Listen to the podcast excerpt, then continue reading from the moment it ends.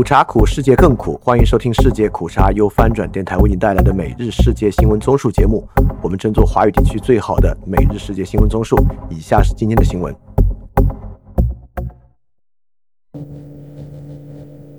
以下是今天七月二十二日的新闻。新视频节目上线，关于中央社会部的分析，请在 YouTube 搜索“世界苦茶”，可以看到视频节目。首先是中国新闻，英外交部长、英中外长缺席，推迟访华。彭博社星期五报道，英国外交部长克莱弗利已推迟他的访华行程。克莱弗利原定在本月底到北京访问。报道引述两名知情者的话说，中国外长秦刚未公开露面将近一个月，是克莱弗利延后访问北京的主要原因。英国外交部没有立即回应置评请求。下一条新闻，王毅称中非合作无政治条件。中共政治局委员、中央外事工作委员会办公室主任王毅与埃塞俄比亚总理阿比会面时说，中非合作从不附带政治条件，从不谋取地缘政治私利。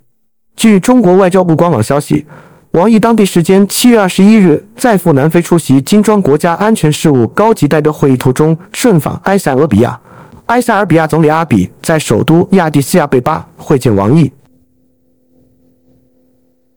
下一条新闻：日本使馆人员探视被拘日籍高管。日本媒体报道，日本驻中国使馆人员探视了在北京被拘的日本企业高管。据日本共同社星期五报道，日本驻华使馆人员近日探视了三月在北京市以涉嫌间谍活动被拘留的安斯泰来制药公司日籍男高管。这是该男高管被拘留后，日本驻华使馆人员首次与他直接会面。此前的领事探视通过监视器展开。日本政府提出了直接会面的要求。下一条新闻：法官考虑愿荣公归香港禁播案，香港律政司申请禁止传播反修例歌曲。愿荣公归香港案件星期五再讯。处理此案的法官陈建强称需时间考虑，将案件押后至下星期五裁决。综合《星岛日报》、香港零牛报道，律政司六月五日向高等法院申请禁止令。禁止公众人士在网上或任何平台传播2019年反修例运动期间出现的歌曲。愿荣光归香港。高院定六月十二日开庭处理。下一条新闻：中国在四川开始钻第二口万米井。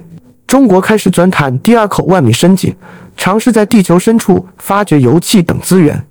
据川关新闻报道。中国石油集团星期四在四川盆地的第一口万米深井——深地川科一井，在广元市剑阁县开凿。这是继新疆塔里木盆地的深地塔科一井之后，中国第二口万米深井。深地川科一井是中国石油在四川盆地部署的万米深地超级工程，由西南油气田公司主打实施。该井位于四川盆地西北部间隔潜伏构造，设计井深一万零五百二十米。计划钻至前震弹隙二十米湾子。翻平，不知是真的还是大跃进。一号井也仅仅是今年五月三十日开始钻探，什么时候出成果还要等等看。下一条新闻，沙利文称中国不希望为中美关系设安全带。美国国家安全顾问沙利文星期五在阿斯彭安全论坛上说，中国似乎认为美中两国关系不把安全带。不设护栏才会更加安全。稍到时候，美国国务卿布林肯在同一个论坛上为拜登政府与中国的最近接触进行了辩护。他说：“接触是为了其建立一个底线，以确保竞争不会陷入冲突。”这只是我的印象。中国的整体态度大概是这样的：如果你在车上系上安全带后，你就会被激励开得更快、更疯狂，然后就会发生车祸。因此，在某种程度上。最好不要系安全带，沙利文说。实际上，安全带是一个很好的类比，因为绑上安全带大大降低了车祸成本和后果。他说，美国随时准备在各个层面进行军事交流，以避免错误、误判和升级。坦率地说，中国没有这样做。翻平，我觉得这个符合实际情况。中国认为，如果与美国进行任何承诺，例如高层互动和元首访问，如果美国在这之后加强对台军援或者对中国企业制裁，就会很被动，所以不做任何承诺是最好的。然后是亚太印开新闻。韩国首尔发生挥舞生气伤人事件。二十一日下午两时许，一名三十多岁的男性 A 某在韩国首尔地铁西宁站四号出口附近的商业街小巷等地挥舞凶器，造成一死三伤。死伤人员均为男性，三名伤者已被送医接受治疗，其中一人目前生命垂危。警方接到有人持凶器杀人或逃逸的报警后出动。并于两时二十分许以涉嫌杀人罪现场抓捕 A 某，警方正在调查 A 某与受害者之间的关系、作案动因等犯罪原委。下一条新闻：朝鲜向韩西部海域发射巡航导弹。韩国联合参谋本部二十二日表示，军方当天凌晨四时许探测到朝鲜向韩半岛西部海域发射多枚巡航导弹。韩美情报部门正在缜密分析导弹的具体参数。连参称，军方在加强对朝监视和戒备态势的同时，与美方保持密切合作，保持万全的应对态势，并密切关注朝鲜相关动向。下一条新闻：印度曼尼普尔邦女性将侮辱嫌犯家点燃。社交媒体上流传的一段视频显示，在印度曼尼普尔邦，两名妇女疑遭轮奸后赤身裸体游街示众。这段视频震惊印度上下。总理莫迪直言：“这是国家之耻。”最新视频显示，一群愤怒的女性抗议者放火焚烧了一名嫌犯的房子。当大火熊熊燃烧时，这些妇女用棍棒砸毁了房子墙壁和屋顶。法新社报道指出，这些妇女和嫌犯一样，都是麦特族成员。印度总体上是一个传统保守和重男轻女的国家。但麦特族却有着女性活动的历史，妇女在社会中的作用比其他地方更加突出。下一条新闻：印度斯里兰卡强化经济合作关系。印度和斯里兰卡决定加强经济关系。印度总理莫迪星期五在新德里同到访的斯里兰卡总统维克拉马辛哈会谈后宣布，两国将就建设石油管道和桥梁进行可行性研究。印度也将帮助斯里兰卡在东北海岸城市廷克马里开发港口和经济中心。两国首脑也同意加强可再生能源合作。路透社报道，去年一月至七月，印度为斯里兰卡提供了近四十亿美元的支持，这对于斯里兰卡来说至关重要，因为几乎耗尽美元的斯里兰卡陷入了金融危机，无力为燃料和药品等必需品进口提供资金。翻平，中国向斯里兰卡借款额是七十亿美元，印度用四十亿撬动 IMF 二十九亿美元贷款，斯里兰卡就完成了和印度关系的修复。斯里兰卡是印度南部距离接近的一个小岛，中国与斯里兰卡还有大量的军事合作，不知道今时国防合作是否会转向印度？如果转向了，就彻底打水漂了。所以前两年在全球无度进行大量贷款发放，同时在东南亚、非洲。南亚、中亚、拉美、中东、东欧同时全面铺开，这种冒进的战略可能是对外战略的一个大失败。下一条新闻：为泰党筹备新政府，感谢前进党支持。泰国前进党筹组政府失败后，决定支持盟友为泰党组建政府。为泰党定下星期二公布首相候选人，并寻求八党联盟以外的政党及上议员支持。争取他的候选人在新一轮首相投选中顺利过关。为泰党党魁崇南星期五在党总部召开记者会，对前进党把组建新政府的任务交给魏泰党表示感谢，并承诺会和盟友一同讨论如何组建新政府。下一条新闻：侯友谊计划九月访问美国，恐会见佩洛西。国民党总统参选人侯友谊规划九月上旬访问美国。计划安排至少一场公开演讲，同时可能与美国众议院前议长佩洛西会面。据台湾《中国时报》星期四报道，国民党立委江启臣已提前赴美为侯友谊踩点，届时也将担任侯友谊访美团团长。据悉，侯友谊访美时间主要配合参众议院开议时间，计划发表至少一场公开演讲，并可能与佩洛西会面。下一条新闻。赖清德可能低调过境美国行程。台湾媒体引述外交部相关人士报道，台湾副总统、民进党总统参选人赖清德将低调过境美国，以乔宴为主。据台湾联合报星期五报道，根据台湾外交部及驻美代表处规划，赖清德的行程已经大致敲定，台方相关先遣人员也已经出发进行前置作业。美方对台方提出的过境要求完全予以协助，在美国行程仅以乔宴为主。据台外交部相关人士透露，赖清德此行过境美国，希望低调，而非追求突破。因此，一开始就没有要求过境花费，不会超出美国政策，也避免在竞选期间挑动中国大陆的敏感神经。下一条新闻，郭台铭称近期赴美不会面试。红海集团创办人郭台铭透露，自己将在近期访问美国，但强调自己不是去面试，因为我目前没有资格，除非大家都有资格。综合台湾商报和中央社报道。美丽岛电子报董事长吴子嘉星期五晚在三重综合体育馆举行董事长开讲活动，邀请郭台铭参加活动，由国民党籍台北市议员徐小新担任主持人。下一条新闻：柬埔寨大选，洪森接班人妻子亮相。柬埔寨星期天将举行全国大选，选举结果可谓毫无悬念。已执政三十八年的首相洪森及他领导的柬埔寨人民党预料会继续取得压倒性胜利，因此这次大选许多目光聚焦在已被指定为未来首相的洪森长子洪马内。现年四十五岁的洪马内也是柬埔寨武装部队副总司令兼陆军总司令，他将在这个星期天举行的大选中竞选国会议员。在位长达三十八年的洪森曾多次暗示将卸任首相。并在二零二一年指定张子为接班人。有学者预料，这次大选是洪森最后一次参选，而洪马内将在来临大选中顺利赢得国会议席，逐步接替父亲，最终成为首相。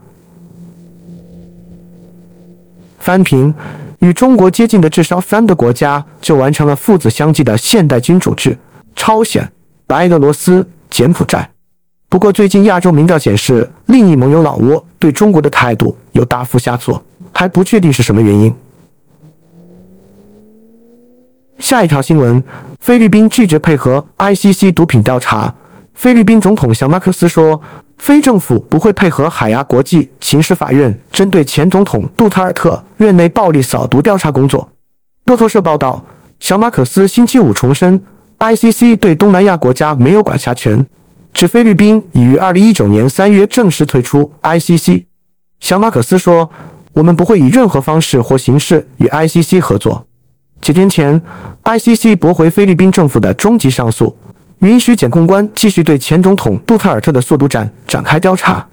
非当局坚称将对速毒战进行内部调查，并指 ICC 的裁决不会阻吓菲律宾。下一条新闻。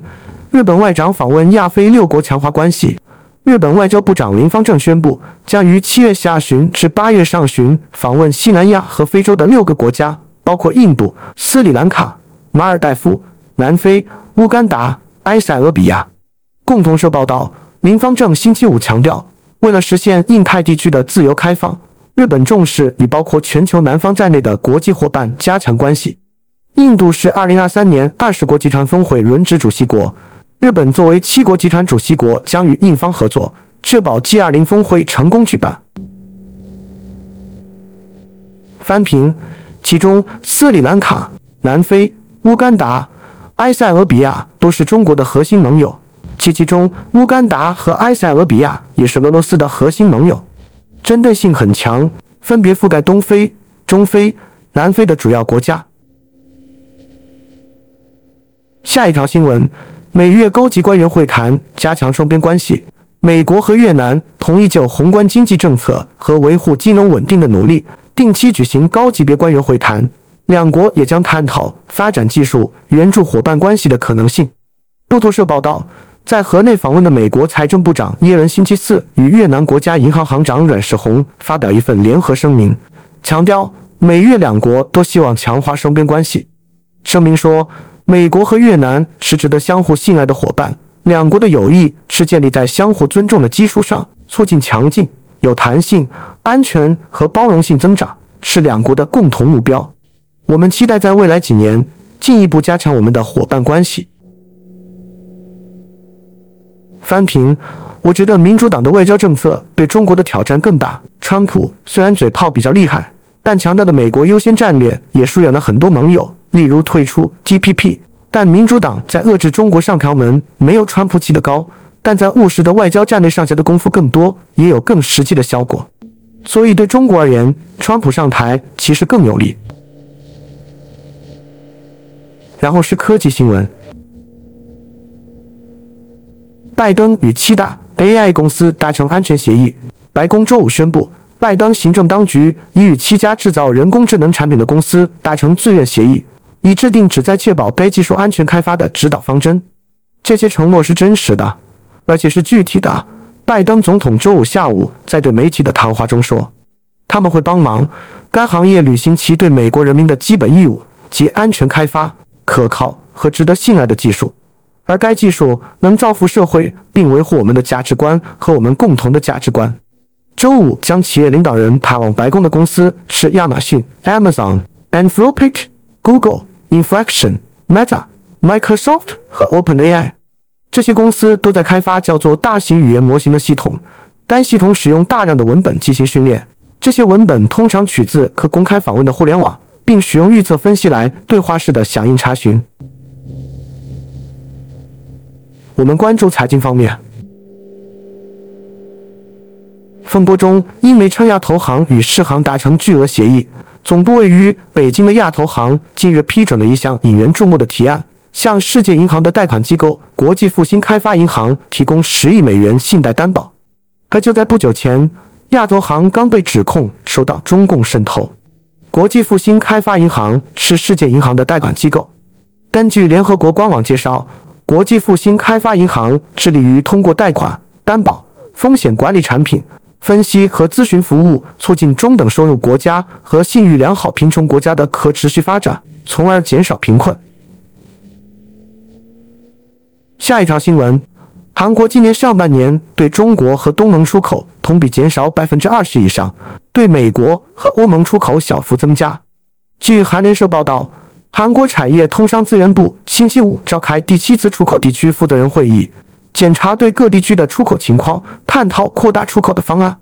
据悉，在四大出口地区当中，韩国上半年对华出口减少百分之二十六，对东盟国家出口减少百分之二十点四，对美国和欧盟国家出口则分别小幅增加百分之零点三和百分之五点七。下一条新闻。中国上半年城镇新增就业人数近六百八十万，达全年近六成目标。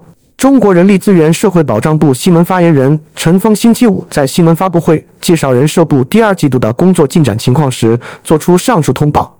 也是中国人社部政策研究司副司长的陈峰说，人社部上半年的工作坚持稳中求进，开拓创新，各项重点工作进展顺利，主要指标符合预期。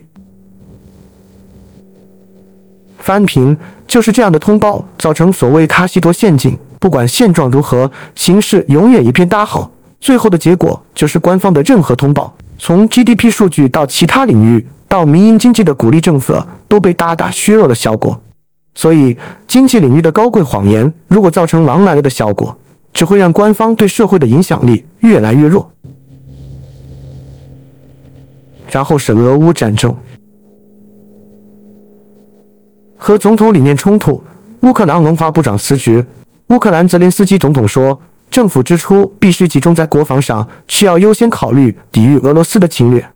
文化部长特卡琴科辩解说，文化建设在战争期间至关重要，同时提出辞职，因为乌克兰总统泽连斯基批评他文化项目超支，而大敌当前，更应该集中使用资源抵御俄罗斯入侵。在这样的战争时期，最大限度的国家关注。也就是国家资源应该用于国防，这是显而易见的事情。泽连斯基在向全国发表的夜间讲话中说：“博物馆、文化中心、标志、电视剧，所有这些都很重要，但现在还有其他优先事项。”他接着说：“铺路石、城市装饰和喷泉可以等到胜利之后再做。”下一条新闻：普京警告波兰维护白罗斯同盟。俄罗斯总统普京对波兰发出警告，指任何针对白罗斯的侵略行动都将被视为对俄罗斯的攻击。德国国防部长随后宣布，已和北约做好准备，支援波兰保卫东翼国土。路透社报道，普京星期五在安全委员会会议上发表电视讲话时说：“白罗斯是俄罗斯联盟国的一部分，莫斯科将以所掌握的一切手段应对西方针对白罗斯的任何侵略。”下一条新闻：乌克兰反击俄黑海船只警告。乌克兰对俄罗斯就黑海船只安全警告做了针锋相对的回应。乌克兰国防部说，所有驶往俄罗斯或乌克兰俄战区港口的船只都是合法军事打击目标。但分析员认为，黑海地区的敌对行动暂时不会明显升级。俄罗斯单方面终止黑海运粮协议后，一直攻击乌克兰的储粮设施，并警告俄军将把前往乌克兰港口船只视为潜在军事物资运送工具。下一条新闻：法国揭示中国援助俄军事物资。法国总统马克龙的高级外交顾问表示，中国正在向俄罗斯提供可用作军事装备的物品，尽管规模不大。周四晚，在阿斯彭安全论坛上，当被问及西方是否掌握任何证据表明中国在乌克兰战争中以任何方式武装俄罗斯时，马克龙爱丽舍宫外交团队负责人伯纳告诉主持人。是的，有迹象表明他们正在做我们不希望他们做的事情。当被问及中国是否正在交付武器时，伯纳说：“嗯，类似军事装备。据我们所知，他们没有向俄罗斯提供大规模军事能力，但我们需要的是没有交付。”法国官员告诉美国有线电视新闻网，伯纳指的是军民两用技术和非杀伤性的援助，例如头盔和防弹衣。下一条新闻：俄罗斯民主主义者基尔金被捕。著名的俄罗斯民主主义者基尔金一向公开指责总统普京和军队高层没有足够严厉或有效地推动乌克兰战争。周五，他因煽动极端主义罪名被羁押。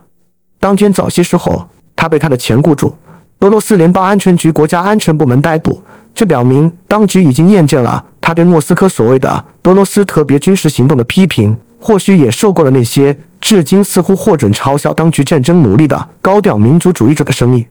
上个月，另一位直言不讳的批评者瓦格纳雇佣军的首领普里戈任领导了一场未遂兵变。他目前仍是自由之身，但已大幅减少了对当局者的口头攻击。翻评：此前还有一位愤怒爱国者阵营的前 VDV 官人被捕。看来普京开始对 Von k r y 下手，但我们之前在。俄罗斯战败后的三种可能，节目里已经讲到，这场非常不顺利的战争在国内取得民众支持，很大程度上就是反建制的爱国者，包括普里戈金和吉里金等。如果他们都打击完了，对建制派官员和军官的怨气，出口又是哪里呢？这些愤怒爱国者在国内的人气和支持率都非常高，这是一步危险的举措。下一条新闻。匈牙利反对欧盟援助乌克兰计划。匈牙利反对欧盟为乌克兰提供二百亿欧元的军事支援计划。外交部长们于七月二十日在布鲁塞尔会晤，并首次讨论了一个建议，即在接下来的四年里，每年至少分配五十亿欧元来支付欧盟国家购买并向乌克兰捐赠武器以及培训乌克兰军队的费用。但在会议期间，匈牙利表示。除非乌克兰将匈牙利 OTP 银行从其战争赞助商名单中删除，否则会反对该计划。下一条新闻：埃及不满俄终止乌粮食协议。埃及批评俄罗斯终止乌克兰粮食出口协议。埃及供应部长阿里阿尔·莫西利对彭博社表示：“我们对俄罗斯退出联合国粮食出口协议表示不满。”他敦促莫斯科重新考虑其立场。自去年俄罗斯入侵乌克兰以来，埃及的经济受到了粮食价格上涨的冲击。尽管全球标准小麦期货价格已开始回落，但本周在俄罗斯终止出口协议后，价格飙升。莫斯科已威胁称，任何在乌克兰水域行驶的船只都将被视为军舰。下一条新闻：普京担忧俄可能面临革命。普京公开表示担忧可能的革命，称俄罗斯已达到其极限。周三，俄罗斯总统弗拉基米尔·普京继续在奇怪的时刻展示他对俄罗斯历史的了解。这次似乎是警告俄罗斯可能发生革命。战争研究所在其最新报告中写道，在提到最近的 m a y o f k a 活动的会议上，普京给出了他近期的思考。下一条新闻，博雷尔指责俄罗斯引发粮食危机。欧盟的博雷尔表示，由于粮食交易的撤销，俄罗斯正在引发全球粮食危机。欧盟外交政策主管何塞普·博雷尔在周四表示，几天后，克里姆林宫宣布将暂停通过黑海的乌克兰粮食出口协议后，俄罗斯被全球主要的粮食供应危机负有责任。我们已经知道的是，这将在世界上引发一个巨大的粮食危机。点点点。博雷尔在进入欧盟外长会议之前告诉记者。最后是世界其他新闻。拜登提升 CIA 局长伯恩斯为内阁成员。美国总统拜登宣布将中央情报局局长伯恩斯提升为内阁成员。在俄罗斯入侵乌克兰与美中关系日益紧张当前，确认伯恩斯在政府中发挥的更广泛作用。综合路透社和彭博社报道，拜登星期五发表声明说，由伯恩斯领导的中情局为我们面临的首要国家安全挑战提供了一个清晰和长远的方针。伯恩斯是拜登在国家安全与外交政策方面的核心顾问之一。下一条新闻：克朗普机密文件案定开审日期为五月二十日。美国佛罗里达州一联邦法官将前总统克朗普机密文件案的开审日期定在明年五月二十日。届时，二零二四美国总统大选已在如火如荼进行。这起案件预计将把一场激烈且分裂性的总统竞选活动推向高潮。彭博社报道，佛州联邦地区法院法官坎农星期五驳回特朗普律师团将案件审理推迟到明年大选之后的请求，也拒绝了司法部要求在今年十二月开审的请求。他把开审日期定在明年五月二十日。翻评，我觉得特朗普已经不复当年之勇，明年的总统大选应该是没有什么机会了。好，以上就是今天所有的新闻节目了，非常感谢你的收听，也欢迎在 p a 创赞助范展电台赞助链接在 Show Note 中可以看到。那么苦茶苦，世界更苦，明天我们不见不散。